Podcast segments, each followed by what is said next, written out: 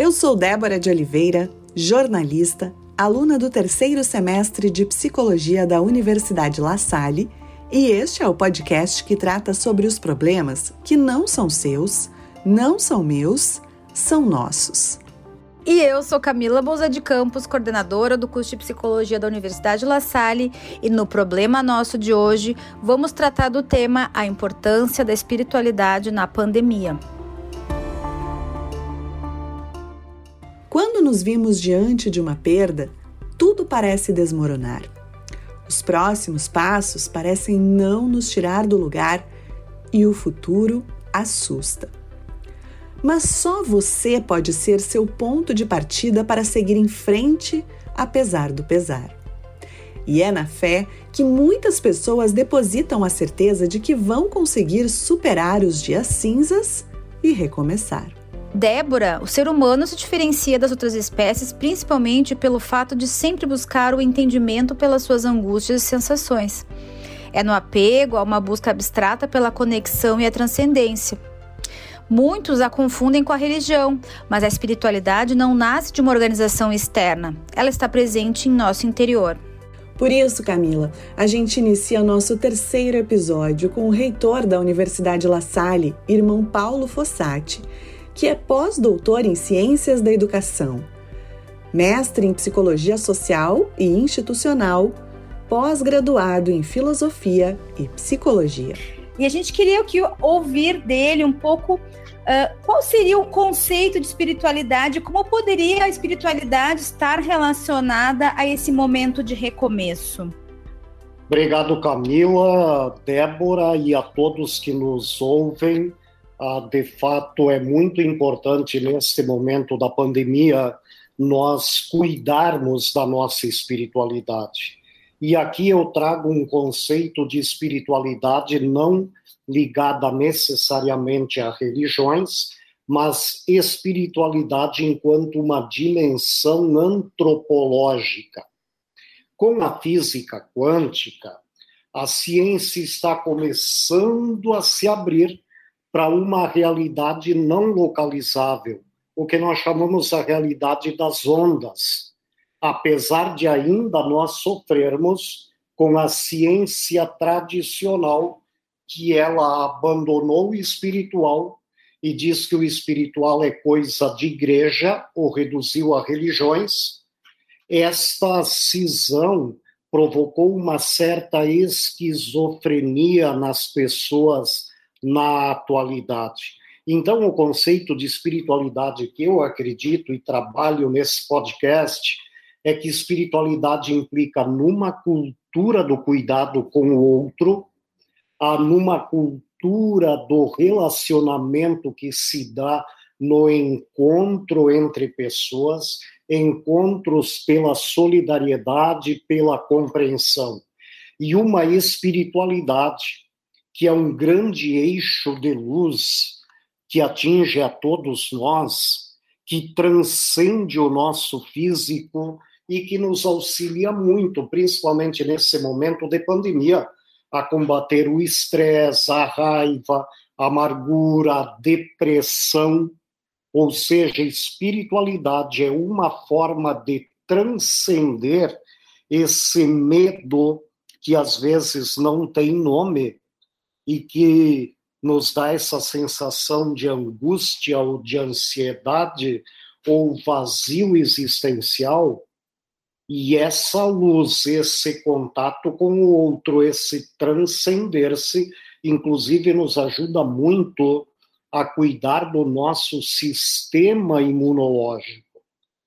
Porque nós sabemos, e eu acredito muito, como psicólogo, trabalho dentro desse eixo que quando nós adoecemos, nós começamos, olha que interessante, nós começamos a adoecer pelo espiritual. Depois que o nosso espiritual perdeu o brilho no olho, perdeu o encantamento, perdeu a vontade de viver, é que nós vamos murchar fisicamente, emocionalmente. A nossa emoção baixa, nosso sistema imunológico baixa, e por último, nós somatizamos, ou seja, o nosso físico, apresenta os vários sintomas. Logo, quando nós falamos em espiritualidade, na pandemia, é importante nós fazermos a pergunta: que pessoa eu estou me tornando nesse momento pandêmico? E aí eu acredito muito que esse movimento de transcender-se, eles nos ajuda muito a voltarmos para o lugar de onde nós deveríamos nunca ter saído, que é voltar a sermos a esse sinal do amor de Deus, esse sinal de esperança, esse sinal de luz para as pessoas. Ou seja, uma espiritualidade que nos faz repensar o lugar de tantos deuses que tomaram conta do nosso areópago existencial. O Deus do prazer, o Deus do dinheiro, o Deus da correria, o Deus do capitalismo, e agora nós precisamos dizer qual é o Deus que de fato vai nos ajudar a repousar o nosso coração nesse momento de pandemia. Irmão Paulo, tem pessoas que não tinham a espiritualidade desenvolvida, né? E que agora, na pandemia, uh, precisam acreditar em alguma coisa e buscam nessa espiritualidade uma esperança. Como alguém que não tinha isso trabalhado em si faz durante esse período de pandemia? É, é importante a pergunta, Débora, porque nós ocidentais nós sabemos muito das questões materiais, sabemos até de Deus, sabemos até de religiões, mas nós de fato sabemos muito e cuidamos pouco. E a pandemia veio nos mostrar que nós somos comunitários. A Covid-19 mostra que ninguém se salva sozinho.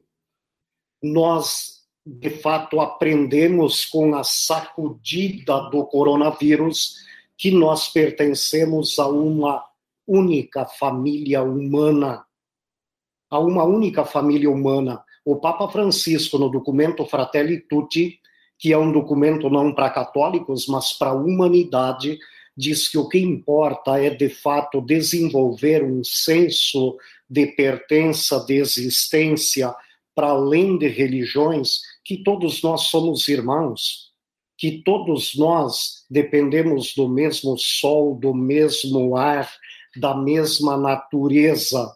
Logo, o vírus ele não veio sozinho.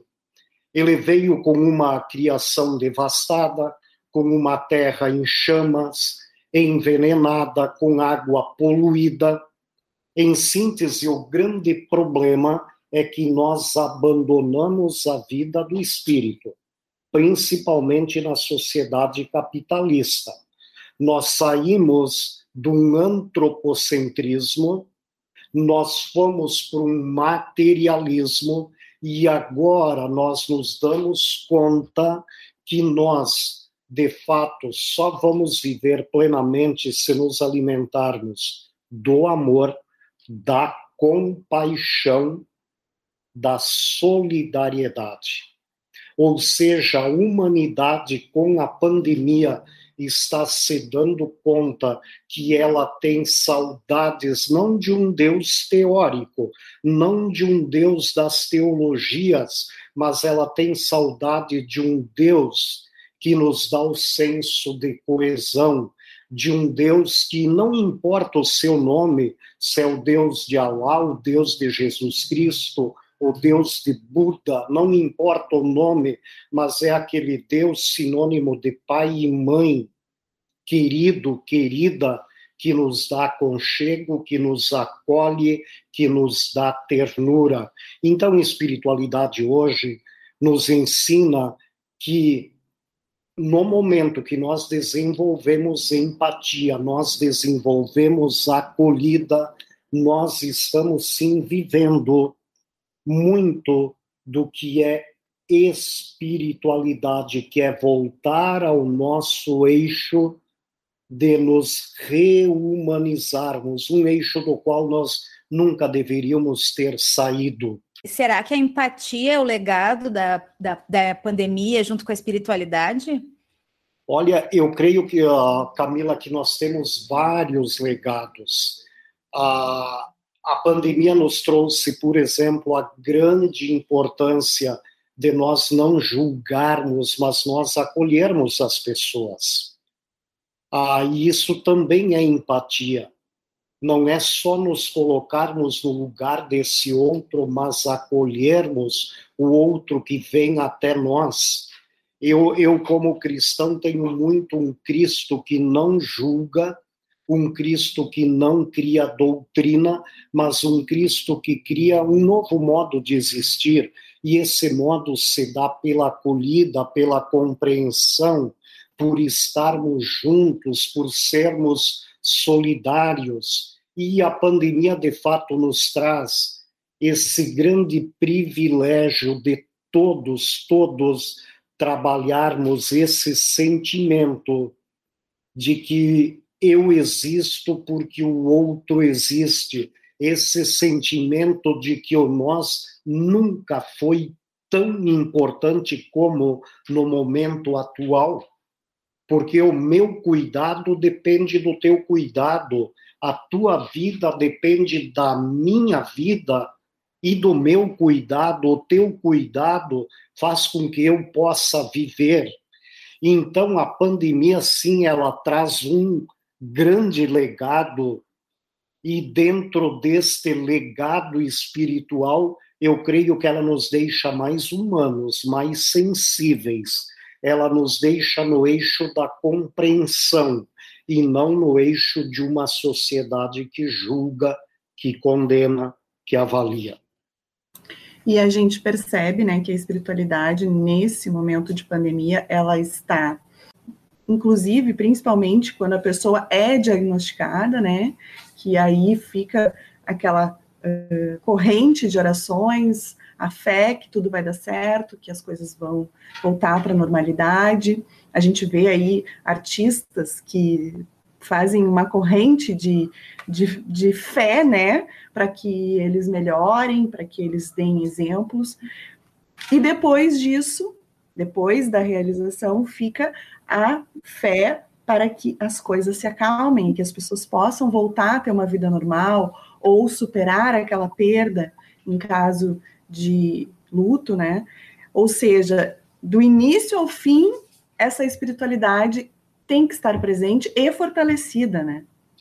Exato, Débora, porque nós nós de fato somos seres espirituais. Ah, eu não tenho religião, não importa. Ah, eu não acredito em Deus nenhum, não importa. Mesmo assim, o ser humano, como conceito antropológico, ele é espiritual. E você está trazendo um núcleo fundamental, que é o que eu chamo núcleo de luz, que ele surge com esse eu pessoal, essa luz que vem do infinito, e quando nós estamos em crise, como na, agora na pandemia, ah, intuitivamente a gente diz, quando pede ajuda, cara, me dê uma luz, eu preciso encontrar uma luz no fim do túnel. Os familiares e amigos e artistas nos pedem, mande luz para o meu amigo, mande luz para os nossos familiares, porque de fato todos nós viemos de uma luz. A mulher dá a luz Olha que simbólico, a mulher dá luz ao seu filho. E nós estamos aqui nesse mundo para sermos luz para as pessoas. E o dia que esse corpo se vai, nós novamente nos transformamos em luz e voltamos para a luz. Eu acredito muito que essa luz que nós invocamos, independentemente das religiões, ela de fato chega no coração das pessoas, ela cura, ela calma, ela conforta. Essa luz que artistas ou não nos pedem, ela não exige a presença física.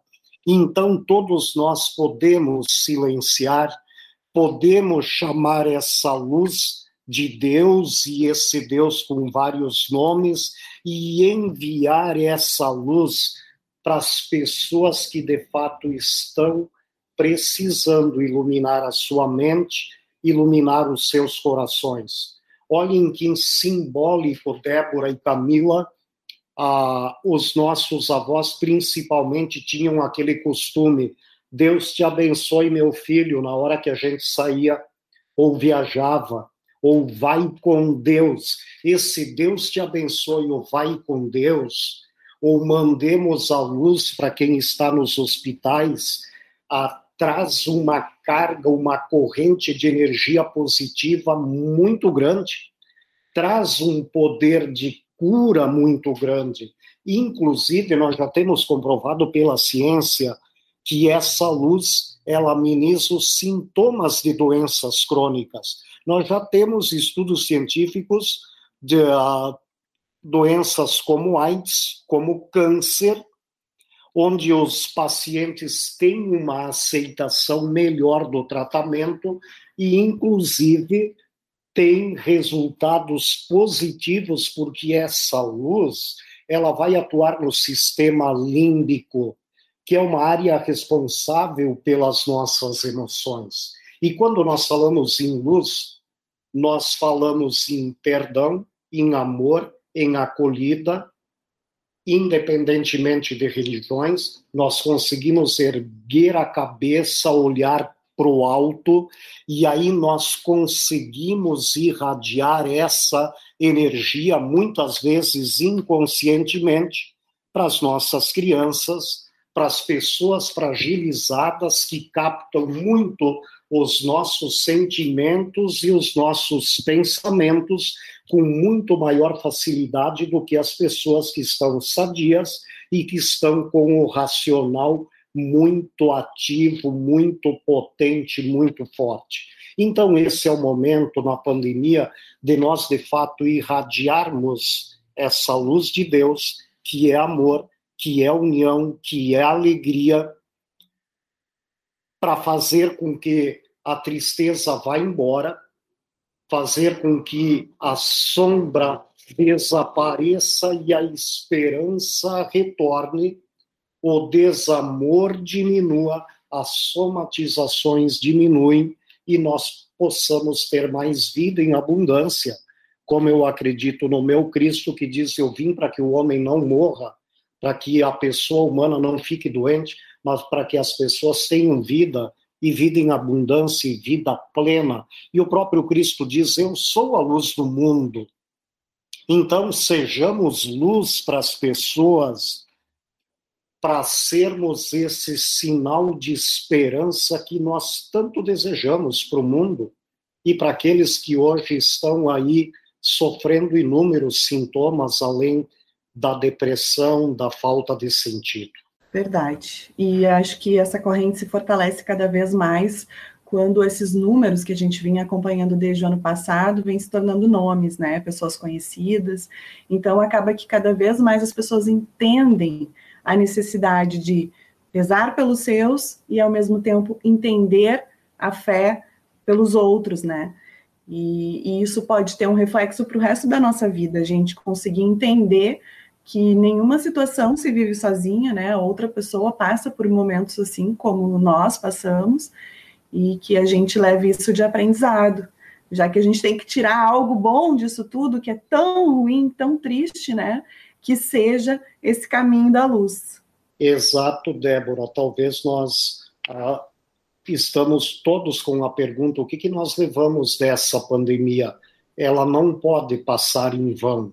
Eu acredito muito que essa pandemia precisa nos tornar pessoas melhores. Essa pandemia nos ajuda a tocar a alma nesse momento que nós não podemos tocar com a mão, mas nós podemos, ah, como La Salle, eu lembro do nosso fundador, que ele tocava a alma das pessoas numa era que nós precisamos nos rehumanizar, que nós precisamos nos colocar na inteireza do ser para darmos uma verdadeira ajuda para as pessoas. Então, o legado da pandemia ele nos traz desde essa reumanização, desde o tocar a alma, desde nós nos colocarmos ah, na metáfora do bom samaritano que viu, teve compaixão e acolheu, diz aquele texto bíblico. Ou seja, quantas pessoas estão à beira do caminho, aguardando questões simples que antes, na nossa correria, nós passávamos despercebidos, agora nos damos conta do valor do abraço, do valor de uma palavra de acolhida, de um afeto, de um olhar. Então, que a pandemia nos ajude a recuperarmos esse vazio que a humanidade, muitas vezes tocada pelo capitalismo, deixou, e que nos ajude a sermos gratos, a sermos gratos por tantas pessoas que estão se doando, que estão se colocando a serviço, que estão dizendo sim, nós podemos acreditar numa nova humanidade. Eu vejo pelo nosso Lila e aqui estamos num podcast da, da psicologia. Olhem os nossos alunos, os egressos voluntários, fazendo atendimento online. Os nossos estagiários fazendo atendimento para as pessoas que do outro lado eles não conhecem, mas sabem que tem um coração que chora e eles podem acalmar e diminuir a dor do outro. O nosso drive-thru da solidariedade, ah, nos últimos dias, já chegou ao redor de uma tonelada de alimentos e chegou ao redor de 600 itens de material de higiene para familiares nos, ah, com pacientes Covid e outros pacientes nos hospitais de canoas isto diz que o coração humano é bom, que nós somos bons, que vale a pena acreditar nas pessoas, e isso é espiritualidade. É eu me tornar uma pessoa melhor, tornando o outro um pouco mais humano, um pouco melhor e diminuindo a dor desse outro que não tem cor, que não tem nome, que não tem religião mas que de fato esse outro é o meu irmão que precisa da minha ajuda. Somente nesse movimento de transcendência, de olharmos para fora e nos preocuparmos com um outro diferente de nós mesmos, é que nós vamos recuperar esse mundo não com belas ideias, não apenas com afeto humano, mas com uma espiritualidade que transcende e que contagia a humanidade. Acredito nisso. Irmão, nesse senso de gratidão, de, eh, né, a gente queria aproveitar essa oportunidade para agradecer a sua presença, a sua generosidade, estar aqui conosco, oportunizando toda essa reflexão nesse espaço que está se criando, que aconteceu em função da pandemia, né? A criação de um podcast, isso não estava pensado em um ano atrás, né? E a gente está aqui chegando aos nossos ouvintes de diversos espaços, né? Podendo aí estar tá refletindo, pensando sobre o que está acontecendo conosco nessa questão da pandemia, questão da espiritualidade, falando do recomeço. Então, irmão Paulo, muito obrigada por acolher nosso convite para participar do episódio. Eu que agradeço, Camila, porque de fato, quando nós falamos em espiritualidade, eu acredito que hoje nós estamos num momento muito singular que nós estamos vivendo a maior neurose noogênica e não apenas psicogênica eu busco Frankel para dizer que neurose nogênica é a neurose da alma, é a neurose de falta de sentido, de falta de esperança. E é um momento, de fato, que quando a Débora dizia, mas e o legado dessa pandemia? Essa pandemia nos traz o legado, mais uma vez, com muitas perguntas. Eu me faço as principais perguntas existenciais que marcas eu vou deixar na pandemia? Qual é o meu storytelling? Qual é o meu portfólio que conta a minha história na pandemia?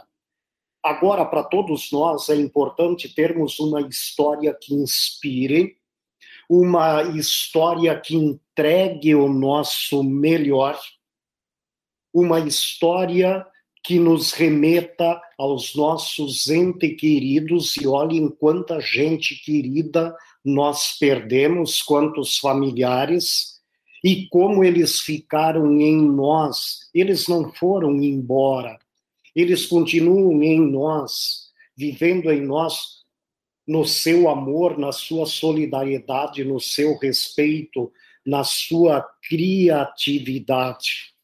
Logo, essa pandemia nos diz que vale a pena sempre cultivar a nossa vida interior fortalecida para um propósito maior, para um propósito transcendente numa vida, apostar numa vida para além dessa vida material. Uma espiritualidade que vai envolver a empatia, como nós já dizíamos, a tolerância ao estresse, a frustração, o respeito, que vai envolver iniciativas sociais, como tantas que nós estamos vendo na generosidade do ser humano.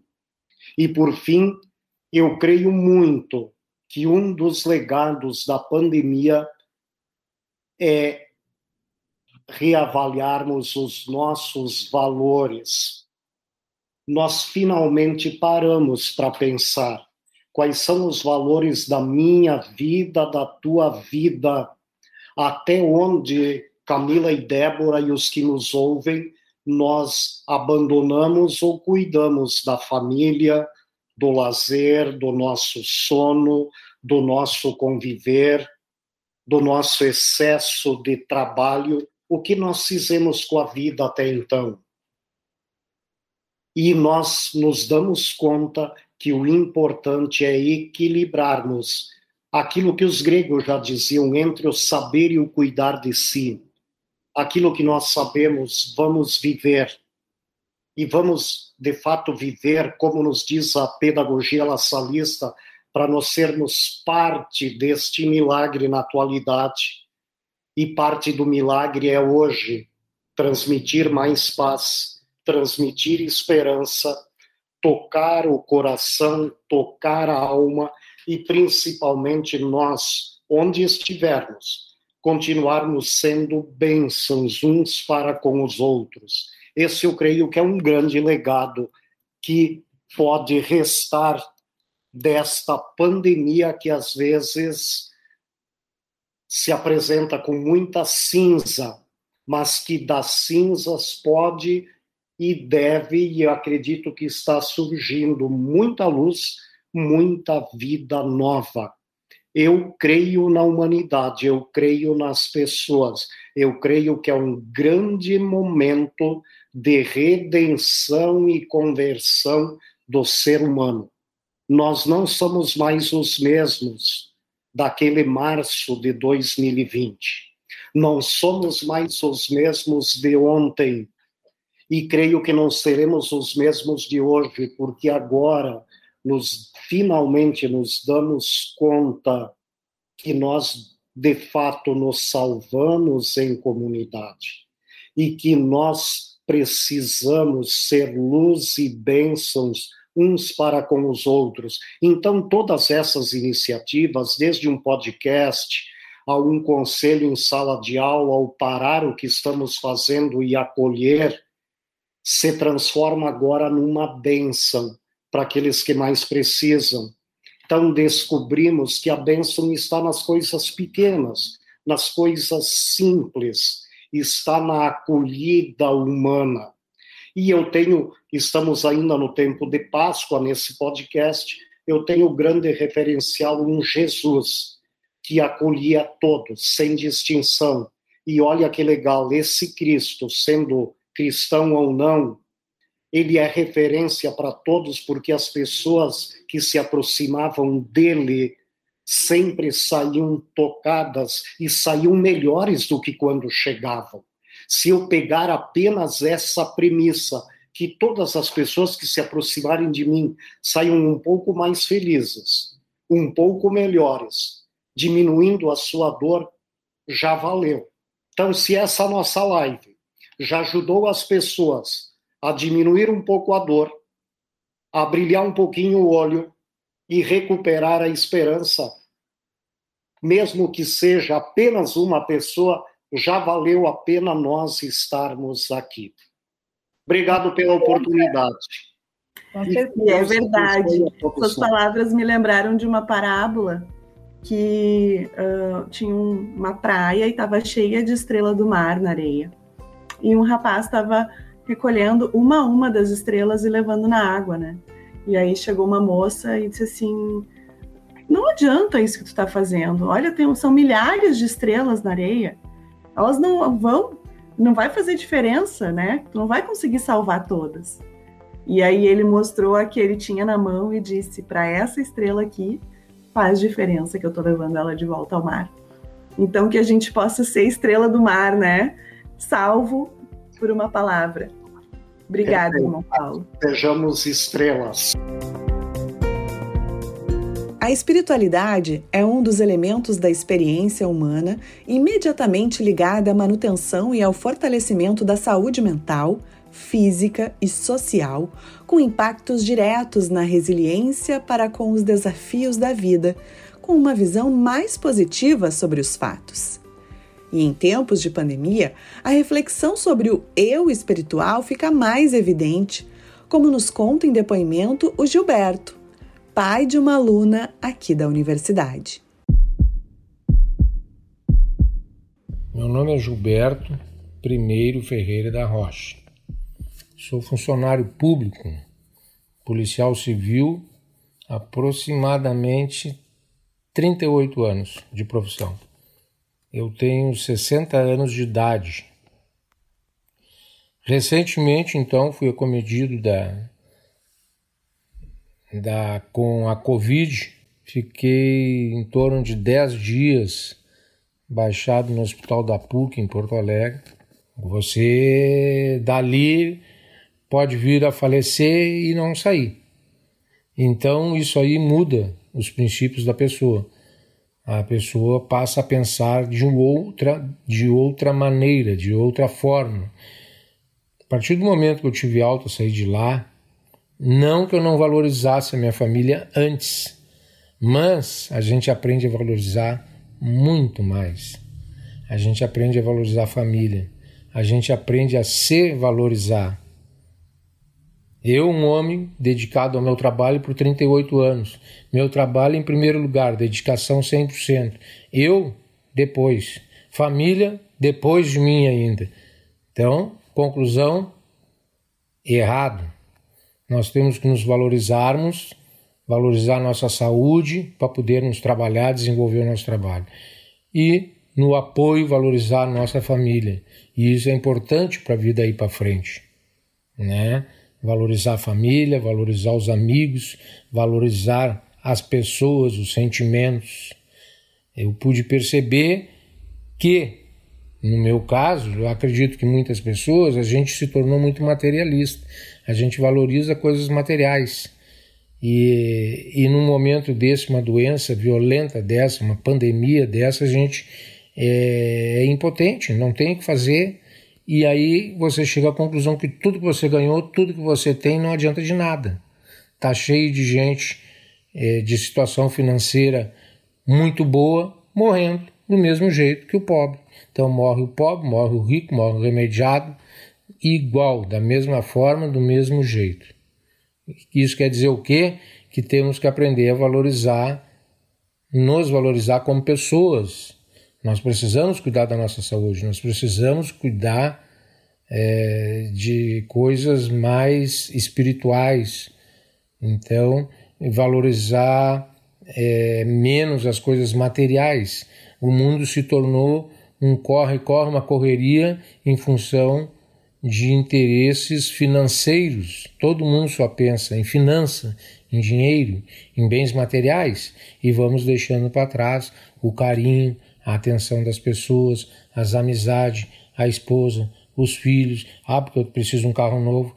Ah, porque eu preciso de uma casa nova. Ah, porque eu preciso de uma casa na praia. Ah, porque eu preciso de dinheiro para viajar. Coisas materiais. Isso temos que aprender que tem que vir em última instância. Em primeira instância, as coisas espirituais, as coisas do coração, valorizarmos mais as relações mútuas entre as pessoas. Isso é muito importante.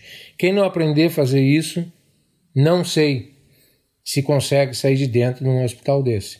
Temos que ter muita fé, acreditar em Deus, acreditar que existe algo superior neste mundo que nos traz força. Nós não podemos cair numa doença dessa e achar que nós sozinhos vamos sair de lá. Não vamos, tem que ter fé, tem que acreditar que existe algo superior. Tendo fé, as portas se abrem.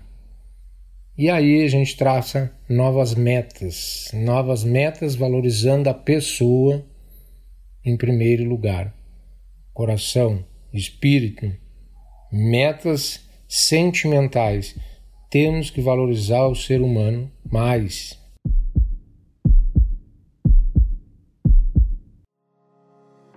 Lembrando que aqui na Universidade La Salle, a comunidade acadêmica tem à disposição o grupo de apoio solidário, com escuta e apoio gratuito. O objetivo é acolher alunos, promovendo suporte através de facilitadores da área da psicologia. Os atendimentos acontecem todas as quartas, a partir das 17 horas, e as inscrições podem ser feitas através do site da universidade, que é www.unilasalle.edu.br. E a psicologia está cada vez mais inserida na área da espiritualidade. E o quanto as estatísticas foram se transformando desde o início da pandemia? Vamos conversar com a psicóloga Miriam Raquel Streloff, com mestrado e doutorado em bem-estar, com foco na espiritualidade e a religiosidade. Oi, meninas! Primeiro, muito obrigada pelo convite. Estar aqui conversando com vocês sobre esse tema, para mim, é uma alegria. Eu sou psicóloga, formada pela UBRA Canoas e eu fiz meu mestrado e doutorado em psicologia na URGS, em Porto Alegre. E agora eu estou fazendo um pós-doutorado na USP, em São Paulo. E desde o mestrado eu tenho trabalhado com o tema da espiritualidade, da religiosidade. Então, no mestrado e no doutorado, eu fiz é, pesquisas em relação à relação é, da espiritualidade, da religiosidade com o bem-estar de crianças e adolescentes, junto com o professor Jorge Sarriera. E agora eu tenho me aprofundado dentro desse tema da relação entre espiritualidade, religiosidade e bem-estar na adolescência, dentro de um grupo que estuda a psicologia da religião. Então, eu tenho passado os últimos anos aqui em São Paulo, os últimos três anos com um grupo, com o Interpsi, que tem bastante pesquisas na área da psicologia da religião. O que, que é ou do que, do que trata a psicologia da religião? A psicologia da religião é uma área, uma das muitas áreas é, da psicologia, em que a gente vai estudar o comportamento religioso. Então, a psicologia da religião ela não tem como objetivo ou como foco, por exemplo, é, investigar ou tentar descobrir se a religião enfim, é verdadeira ou não, a gente não trabalha com o transcendente em si, mas como que as pessoas lidam com a sua religiosidade, como que isso impacta nas atitudes, nos comportamentos e, enfim, bem isso, é o comportamento religioso. Então é o quanto as, como as pessoas vivenciam a sua espiritualidade, a sua religiosidade, como isso impacta na vida delas. E qual é a diferença entre uma e outra? a religiosidade e a espiritualidade? A gente, assim, não há um consenso né, entre pesquisadores na literatura, são há várias possibilidades da gente entender. Mas nós trabalhamos com a ideia de que a religião, quando a gente fala em religião, a gente está falando de, da instituição religião, né, por exemplo, religião católica, religião espírita, a gente está falando de uma questão bem é, institucional, quando a gente fala de religiosidade, a gente está falando de uma prática vinculada a uma fé religiosa. Então, uma prática vinculada a, a uma crença religiosa. Então, práticas tanto individuais, como é, meditar, fazer oração, leitura de textos sagrados, quanto é, práticas públicas, por exemplo, em grupos, ir à igreja ou, ou estar em um grupo religioso. Isso para nós é religiosidade. Agora, espiritualidade a gente tem entendido mais como vinculada ao sentido de vida. Então, o que, que traz sentido para a vida de uma pessoa? E aí, esse sentido ele pode estar atravessado ou não pela religiosidade. Então, para algumas pessoas, o sentido de vida ele está altamente vinculado com essa fé religiosa, com as suas crenças, com aquilo que ela entende, a sua visão de mundo. Para outras, não. Por exemplo, os ateus, eles têm espiritualidade, eles têm sentido de vida, mas isso não está vinculado a um atravessamento religioso, não está vinculado a uma crença religiosa. Olha que interessante essa relação, né? Porque, na verdade, o ateu pensa que não tem, né? Uhum. E, e, aí eu ia te questionar: a gente consegue fazer uma inter-relação da psicologia da religião com conceitos da psicologia social também? A gente está, no caso, o nosso grupo, o Interpsi, está dentro de um programa de pós-graduação de psicologia social e do trabalho da USP. Né? Então, a gente entende muito é, a psicologia da religião, a psicologia social da religião. Então, uhum. nós vamos estudar, entender, por exemplo, o comportamento religioso da perspectiva social, psicossocial, então as implicações que isso tem para o indivíduo, mas também para o meio e a relação e o do indivíduo com o seu contexto, e a gente entende muito que a religião em si, ou a religiosidade, ela precisa ser vista dentro de um contexto. Então, por exemplo, quando a gente tem as experiências, nós chamamos de experiências anômalas, pessoas que afirmam que conversam com espíritos, ou pessoas que, é, por causa de crença religiosa, acabam tendo manifestações é, que nós chamamos de experiências diferentes, né, experiências anômalas elas precisam ser sempre vistas dentro desse contexto religioso. Então, dentro de um. O que, que aquilo representa no contexto social daquele indivíduo, para poder fazer uma compreensão melhor da situação.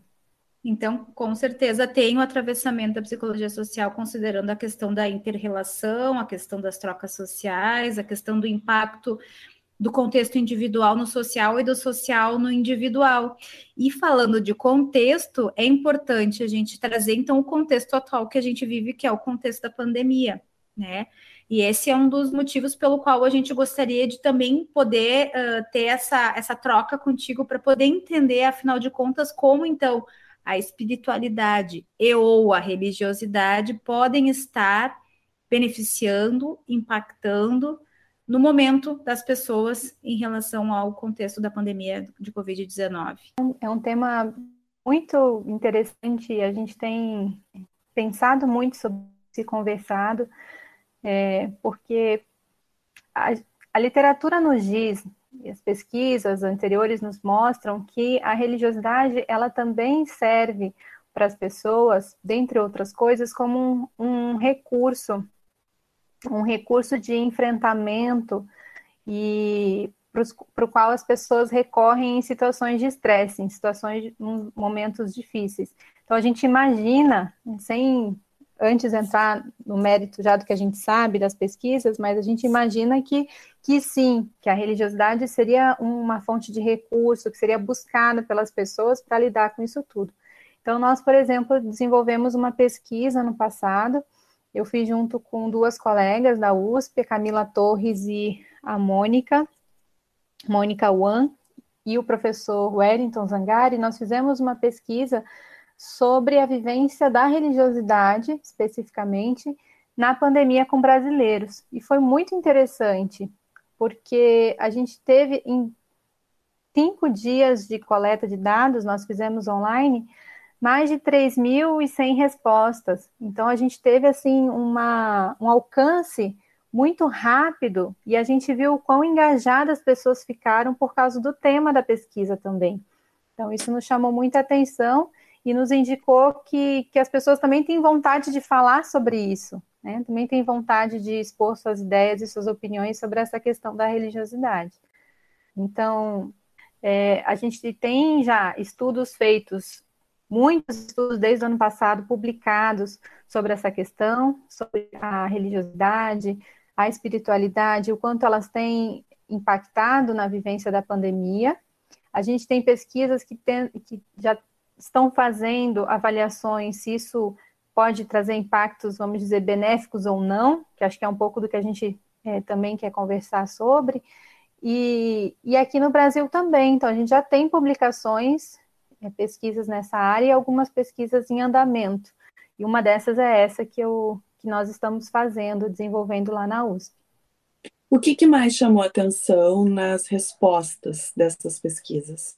Bom, a nossa pesquisa, a gente buscou avaliar a vivência da religiosidade dos brasileiros na pandemia. Então, a gente aplicou dois instrumentos, um de centralidade da religiosidade, que avalia, então, realmente, o, quanto a, a religiosidade é central na vida de um indivíduo.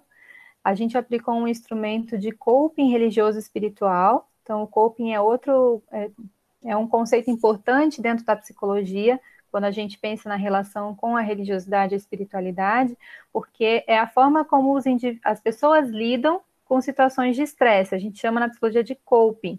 Poderia ser entendido também como enfrentamento. E a gente tem coping religioso espiritual, que estratégias de enfrentamento dessas situações de estresse específicas vinculadas à fé religiosa ou à vivência espiritual.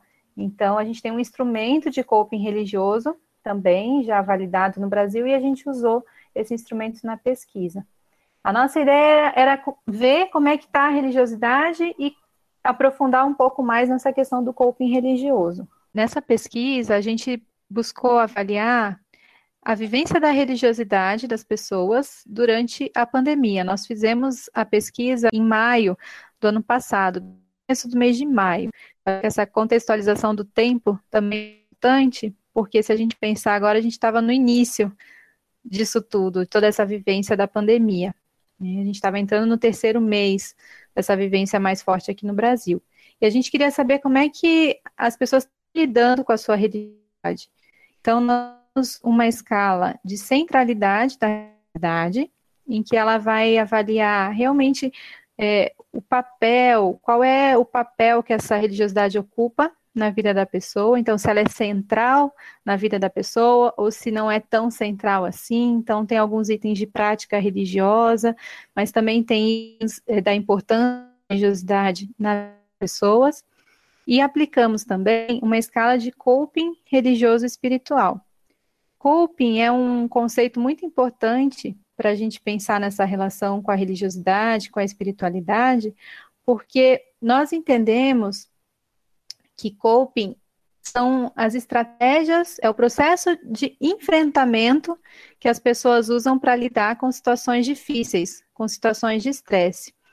E essas estratégias, elas podem ser de diversos tipos, podem ser pensamentos, então estratégias cognitivas, podem ser estratégias de atitudes, então buscar ajuda, procurar alguém. E quando a gente pensa em coping religioso espiritual, a gente está falando dessas estratégias vinculadas fé religiosa e espiritual.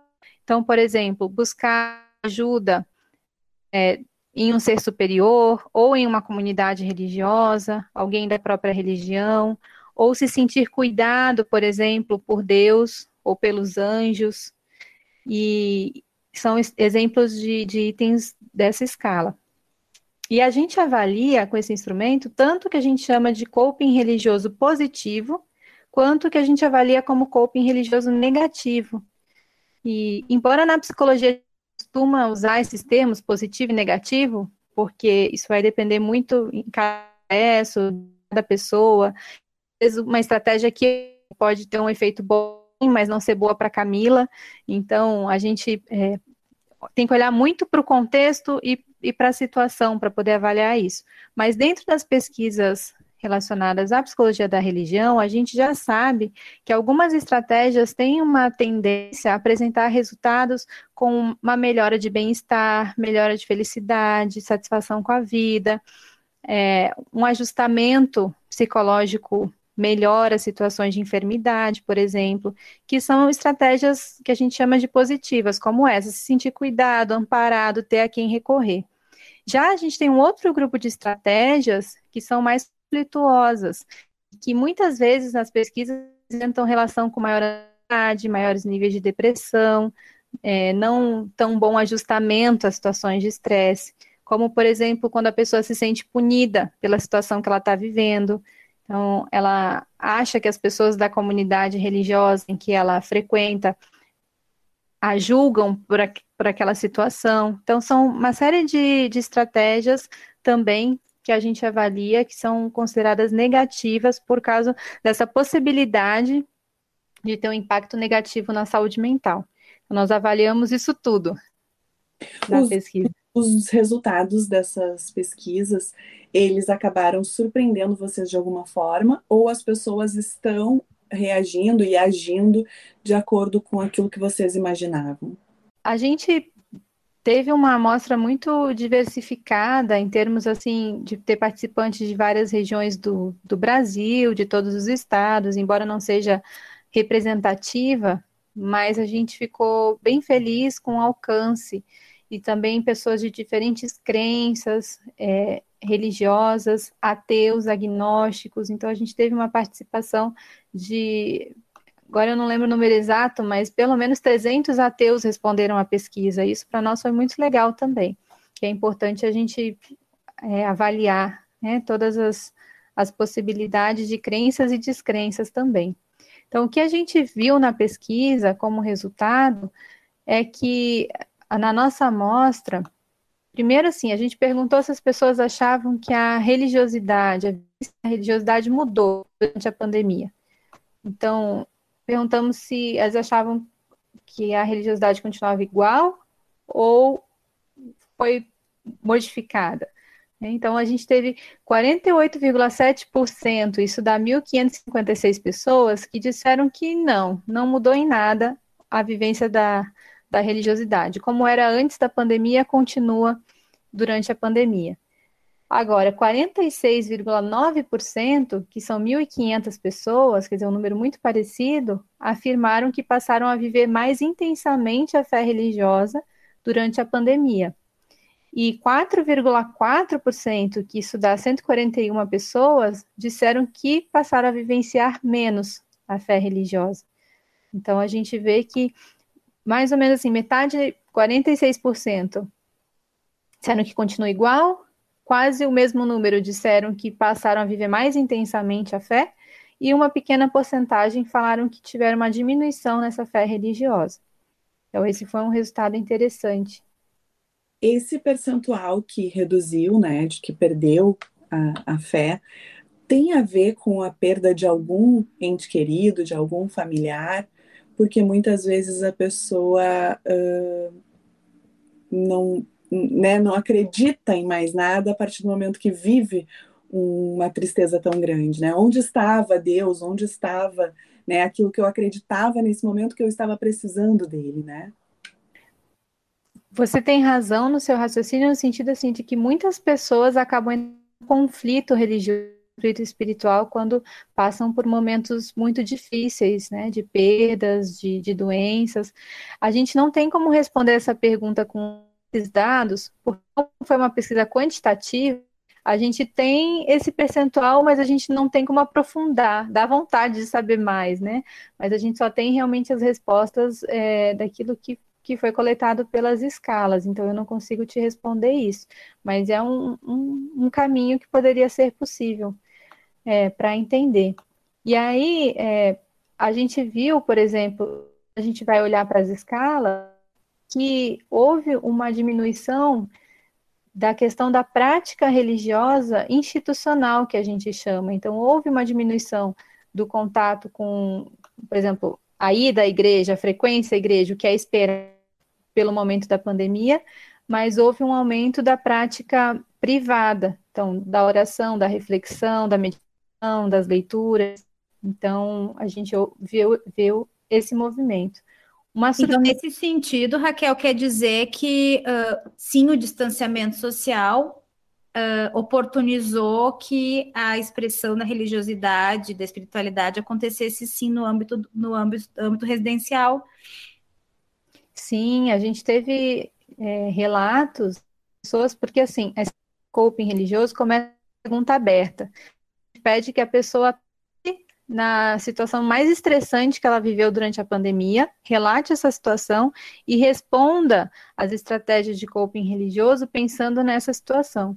E muita gente usou esse espaço para falar da sua religiosidade. Então, como era o único espaço aberto que a gente tinha no questionário, assim, mais qualitativo, Então as pessoas, muitas usaram para relatar, e aí colocaram isso, que embora não estão indo, é, não podendo ir ao seu grupo religioso, não podendo frequentar templos, frequentar salões, elas estão buscando os recursos da internet, então muitas programações online, programações que são transmitidas, e também essa prática mais privada, mais individual. E, e, ao mesmo tempo tem aquelas pessoas que nunca acreditaram em nada, né? Mas que no desespero de ver alguém próximo a si uh, precisando acreditar em algo que possa devolvê-la, né? Curá-la, uh, acaba entrando nesse mundo novo para eles, né? E começando a acreditar que existe algo em, em quem apoiar suas expectativas, as suas esperanças, enfim, isso acaba também trazendo, né, entre tantas notícias ruins, algo positivo para essas pessoas que vão também, em outros momentos da vida pós-pandemia, entender que naquele momento foram amparados de alguma forma por acreditarem em algo, né? Isso. A, a, crença religiosa ela funciona como é, ela faz parte do nosso, das nossas crenças cognitivas, da forma como a gente enxerga o mundo. Então, a gente, a gente pode pensar que é como se fosse uma lente. A pessoa que ela é religiosa, que ela tem uma fé religiosa, ela vai olhar para as situações que ela vive com essa lente. Então, ela vai interpretar situações, ela vai buscar recursos através dessa lente que ela está olhando. Para quem não é religioso, por exemplo, se a gente pensar num ateu, a, essa pessoa vai buscar ajuda, vai buscar recursos, vai buscar eh, se sentir confortado por outras lentes. Então, vai buscar talvez um amparo da família mais forte do que é, dessa, né, seria de um grupo religioso, enfim. Mas a gente tem esse grupo de pessoas que se consideram, por exemplo, talvez não religiosas, mas espiritualizadas, ou que têm, acreditam em Deus, mas não têm a prática religiosa, e que num momento de aflição, muitas vezes elas voltam a recorrer de uma maneira mais intensa a essa religiosidade, a essas práticas religiosas, por encontrar justamente essa fonte de amparo, essa fonte de consolo, de significado, né, nessa situação difícil é importante a gente poder fazer aqui um resgate do nosso episódio 2, onde a gente falava das situações de estresse e de trauma e de crise oportunizada pela pandemia, né? Então, de qualquer forma, a gente está falando novamente da crise oportunizada pela pandemia, do trauma, e que essa, é, esse momento ele cria então que as pessoas acabam criando estratégias para enfrentar esta crise. E que bom que a gente consegue aqui ter a Raquel com esse trabalho desenvolvido uh, de forma científica, uh, trazendo dados para poder explicar, então, que sim, existem formas de enfrentar a diversidade, o sofrimento da pandemia através das crenças. Então, por isso que eu, quando eu perguntava antes em relação à psicologia social, é justamente dando conta disso, que a gente tem aí uma ciência por trás que nos ajuda a entender como as pessoas reagem frente às adversidades. Então, a, a, no episódio 2, a Melissa falava que a questão da alimentação, a questão do sono, a questão do esporte, do bem-estar, e aí a Raquel hoje aqui nos traz a questão do enfrentamento e com o apoio da religiosidade. Então, acho bem importante a gente marcar, né, uh, que nada é por acaso, né, Débora? que a gente faz escolhas, mas não são por acaso, e temos aí essa oportunidade de aprender um pouquinho mais sobre né, a questão da religiosidade e da psicologia da religião. E Raquel, onde foi que esse tema foi uh, te, te abraçou, né, para que fosse a escolha tua profissional para estudos e cada vez mais se aprimorar nessa área tão fundamental para todos nós. Quando eu fiz minha graduação na UBRA, em Canoas, eu comecei com iniciação científica com a professora Sheila Câmara. E a professora tinha uma linha de pesquisa sobre estilos de vida na adolescência. E, e aí eu, eu comecei a trabalhar com ela em pesquisa nessa, nessa linha, e aí vendo quais fatores de proteção atuavam em benefício da saúde mental dos adolescentes, então falava muito de bem-estar, de qualidade de vida e quais os fatores que poderiam contribuir para a promoção de aí que eu comecei a me deparar que a religiosidade e a espiritualidade poderiam ser um desses fatores. E quando eu entrei no mestrado, o, professor Jorge, a equipe estava iniciando uma pesquisa sobre bem-estar na infância. E o professor Jorge, eu lembro na primeira reunião que nós tivemos, foi a minha primeira participação, ele falou: Olha, nós estamos na América Latina, nós estamos no Brasil, que é um país extremamente religioso. Então, quando a gente pensa em bem-estar e a gente quer é, ver os fatores psicossociais, é muito importante que a gente olhe também para os aspectos da espiritualidade. Então, nós vamos incluir, é uma pesquisa feita em muitos países, o professor Jorge falou, nós vamos incluir no Brasil a questão da espiritualidade e também é, a questão ambiental, né, Camila?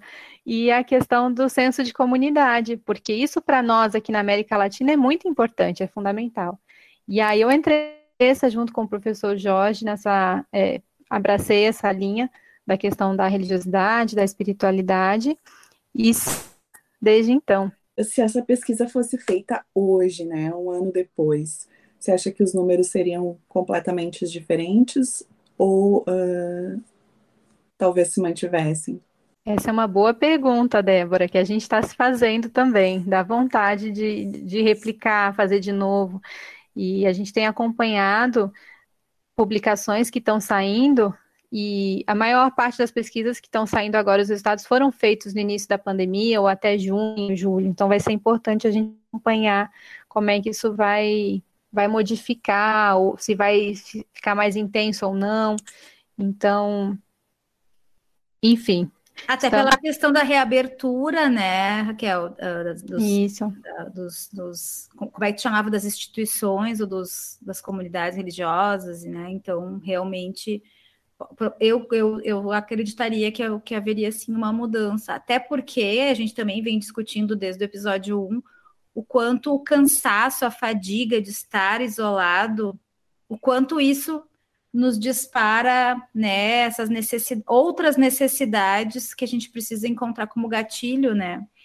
Então, enfim, se eu não era uma pessoa que acreditava em algo, eu estou há um ano isolada, eu estou cansada de estar isolada. A Raquel falou em meditação, daqui a pouco as pessoas, né? A meditação, mas meditação é uma forma, né, de poder se conectar e etc.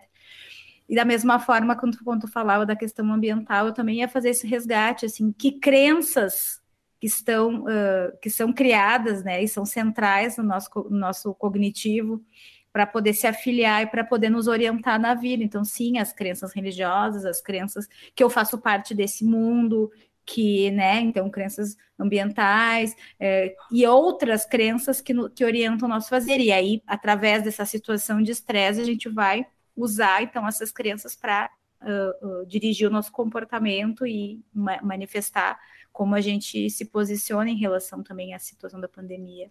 É, a gente, nessa questão aberta sobre as situações de estresse, por exemplo, a gente, o que mais apareceu por, das situações relatadas de estresse pelas pessoas foram em relação ao medo de contaminação, ou ao medo de contaminar alguém, ou alguém da família ficar doente, e também em relação à própria questão do isolamento, poder ter contato com a família.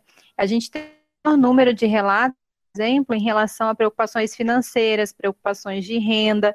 Eu imagino que seria diferente se a gente fizesse a pesquisa agora, então, só resgatando a pergunta da Débora, por exemplo, é, eu imagino que haveria uma maior preocupação em relação à questão de renda, a questão financeira, a questão do contato com os familiares, do que apareceu para a gente nessa primeira pesquisa, quando a gente estava ainda lá no início da pandemia. Então, acho que vai ser interessante poder ver outras pesquisas, aí outros estudos e acompanhar como é que vai ser esse movimento. Uma das conexões, né, que as pessoas têm, eu pelo menos, eu não sei se tem a ver com isso que vocês vêm falando, mas, por exemplo, eu sou uma pessoa que para eu me conectar e me energizar e, e, assim conversar com, né, com algo que a gente acredita, eu tenho que estar perto do mar, tenho que estar com o pé na areia, eu tenho que estar com o pé na grama, né? Desde criança, inclusive, minha avó dizia, ah, fica um pouquinho, né, com o pé na grama, tu vai te sentir melhor. E hoje eu tenho até hoje isso na minha cabeça que eu tenho que ficar de pés descalços quando eu tô numa grama. Só que nem isso a gente está podendo fazer, né? A gente está tendo que buscar outras alternativas de conexão com as coisas com as quais a gente acreditava, elas precisam ser outras hoje. Então, às vezes, a gente demora um pouquinho para entender que uh, talvez eu olhar na janela e ficar observando essa árvore que eu tenho aqui uh, na, na janela da minha casa também seja uma forma, mas às vezes a gente demora para perceber isso, né? São readaptações necessárias, né, que a gente tem passado. É, e isso passa pela vivência da religiosidade também. Então, a pessoa que estava acostumada a ir uma vez por semana em um encontro religioso e não está podendo mais fazer isso, assim, é necessário que haja uma readaptação. E aí, para algumas pessoas, isso se tornou mais intenso, no sentido de que estimulou para que elas, de alguma maneira, se conectassem de uma forma mais privada, e para um, um número um pouco menor, fez com que isso diminuísse. Então, essa não possibilidade de estar em grupo, de não ir até algum lugar, de não ter essa, esse convívio social, acabou diminuindo é, a vivência em menor grau na nossa pesquisa, né, dos nossos participantes, mas aconteceu também. Raquel, necessariamente a religiosidade, a espiritualidade, ela é positiva? Ou ela promove uh, saúde mental? Depende, Camila. Então, a gente a melhor resposta é depende, porque a gente tem uma série de indícios, uma série de pesquisas mostrando sim benefícios da vivência da religiosidade para a saúde mental. Então, aumento de bem-estar, satisfação com a vida, eh, as pessoas tendem a ter comportamentos mais saudáveis, por exemplo, como não fumar. Então, a gente tem uma série de, de estudos mostrando essa relação como, por exemplo, fator de proteção para comportamentos de risco na adolescência.